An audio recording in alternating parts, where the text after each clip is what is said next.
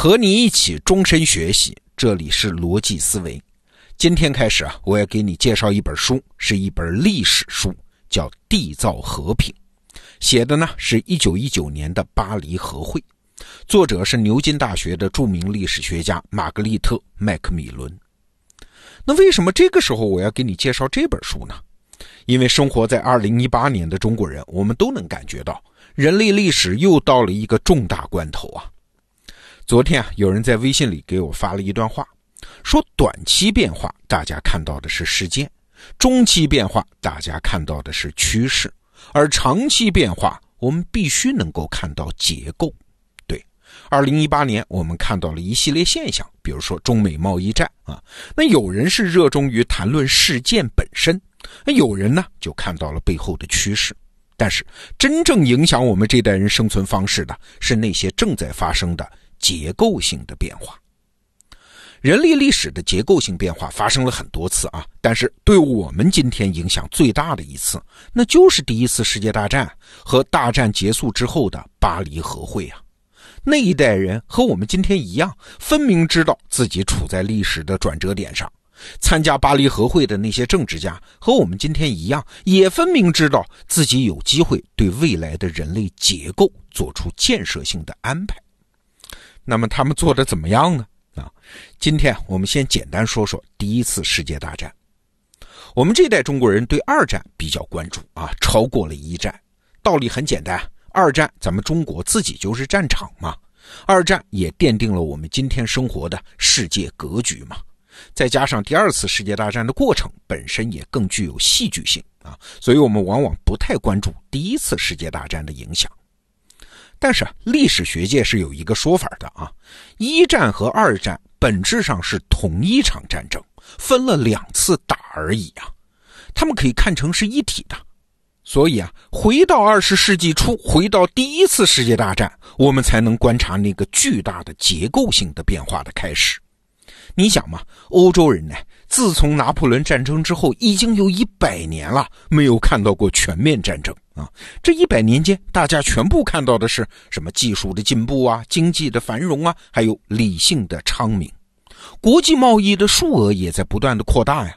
大家各国在经济上都相互依存了嘛，还打什么仗呢？所以啊，当时的人是有一切理由相信大规模的战争是不会发生的了。所以当时的人怎么能想到呢？到了一九一四年，那头已经沉睡了一百年，而且被捆得越来越紧的战争怪兽，会突然挣脱绳索，伤人害命啊！当时的人呢，只想得到，在过去一百年里，我们有了技术和理性的发展，这两个东西发展，那当然就会制止战争啊！哎，他们始料未及的是，技术和理性的一系列副产品，当时的人是根本不知道的。我们举个例子啊，当时呢，铁路技术在欧洲是非常普及了，所以德国人在制定战争计划的时候，就是那个著名的施利芬计划的时候，他就是打算靠铁路的快速运兵能力，能够速战速决。那德国人这么想很正常嘛？几十年前还没有铁路的时候，普法战争也就打了几个月就速战速决了。现在有了铁路这个好东西啊，可以迅速的集中兵员，迅速的投放战场。所以施利芬计划觉得我们在四十天内解决西线和法国的战斗是可能的。哎，理论上确实是这样吧？但是没想到技术的发展是普遍开花呀，它还带来另外一项东西，就是机关枪。有了那个远距离精准射击的机关枪，这就让进攻者的优势荡然无存了。所以我们都知道啊，第一次世界大战在法德边界就演化成一场叫堑壕战。那就带来是无休止的人力投入啊，这就是非常残酷的战争。再比如说，因为电报技术的发明，当事人会觉得这会增加大国和大国之间交换信息的速度啊，政治家之间的交流也变得更方便，这也会减少战争爆发的可能性啊。对，理论上当然是这样，但是没想到啊，通讯技术还催生了另外一项东西，那就是大众媒体。当时大众媒体主要指的是报纸啊，报纸的发行量在那个时代是惊人的，我们今天没法想象啊。举个例子，俄罗斯当时是欧洲列强当中最落后的，那大众媒体当然也相对落后。即便如此，在一九一四年的莫斯科，最大的一份日报每天可以卖出八十万份，有时候一天还有两三份特刊啊，就是号外啊。请注意啊，这八十万份可不只是八十万人看，欧洲很多咖啡馆的窗户上还会贴上当天的报纸，让大家趴在窗户上看当天的新闻啊。后来就演化成城市里到处都有的那种月报栏，所以八十万份报纸可是有上百万人至少去看。那报纸会刊登什么消息呢？当然是渲染各种爱国主义情绪了，要不怎么叫大众媒体呢？啊，所以在大众媒体的煽风点火下，欧洲的民族主义情绪迅速被点燃。民族主义带来什么？就是政治家在小房间里打的那个算盘打得再精没有用了呀。政治家单独说了不算了了，他必须要回应国内的民族主义情绪。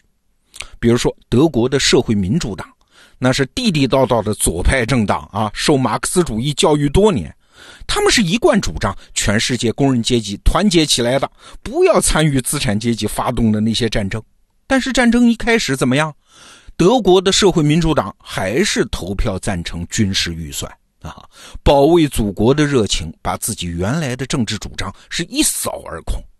这是技术啊，我们再来说理性。《缔造和平》这本书的作者，前面我们介绍了啊，著名历史学家麦克米伦。有一次啊，他在采访中就说，到了1914年，也就是第一次世界大战爆发的那一年，欧洲实际上已经形成了一整套调节国际争端的机制，国家和国家之间已经习惯了通过仲裁来解决争执。那你想，我们今天的世界还没有这个习惯，当时已经形成了这一套传统啊。也就是说，国家之间一旦发生争执，哎，大家都同意让第三方，往往就是强国来仲裁，而且你说啥是啥，大家都能心平气和地接受仲裁的结果。一九一四年之前的一百年里面啊，国家之间大概有三百多次国际调解和仲裁，那这些仲裁当中呢，有一半都发生在一八九零年之后。所以你看出什么没有啊？看出和平力量、理性力量，它的趋势是上升的呀。这当然是好事儿啊，是理性的结果。但是，人类理性发展还有一个侧面啊，那就是催生了官僚制啊。社会有了发达的分工，这当然会让社会总体效率提升，但是也带来了一个副作用，就是每一个人只会在自己的分工里面思考问题，那种全局性的视野。越来越丧失全局性的担当，越来越没有人去担当。比如说，当时德国的总参谋长叫小毛奇啊，他是普法战争时代的德军参谋长老毛奇的侄子。但是这两个人之间有巨大的差别啊。老毛奇呢，他是个军事天才，也是个雄才大略的政治家。但是到他侄子小毛奇的时候，其实小毛奇的判断力并不差啊。比如说，刚上任的时候，小毛奇就对德国的皇帝威廉二世说：“哎，你可能不会走运两次，什么意思啊？德国当时要两面作战嘛，既要打西线的英国和法国，又要打东线的俄国。他就是跟威廉二世说，你不会走运两次，你两次都赢的机会不大呀，所以你不要两面作战。”所以啊，一九一四年第一次世界大战开战的时候，小毛奇是不想打的。他好几次表达了消极悲观的情绪。战争开始之后，他果然就精神崩溃了啊，很快被调离。但是没办法，这个时候的小毛奇他是职业军人，他可是在社会分工当中的一环啊。那一个社会分工中的人，你总是要回应这个职业本身提出来的要求嘛。所以一旦国家宣战，毛奇嘴上总是说啊，我们军人打胜仗是我的义务，而且打就要打赢。你看，他厌战那出于理性，他全力推动战争也是出于理性啊。这二者居然可以并行不悖，你说荒唐不荒唐？这种分工带来的视野狭窄化是全面的呀，不仅是军人觉得我就得打仗。老百姓也觉得打仗是你们军人的事儿，我们应该信任你们，我们不插嘴，你们肯定能赢啊！甚至当时德国的皇帝威廉二世，哎，你是个皇帝，你要对整个民族和国家的命运负责的，他其实也被这种社会分工给绑架了。比如说，一九一四年八月的一次会议上面，威廉二世就在问呢，说这能打赢吗？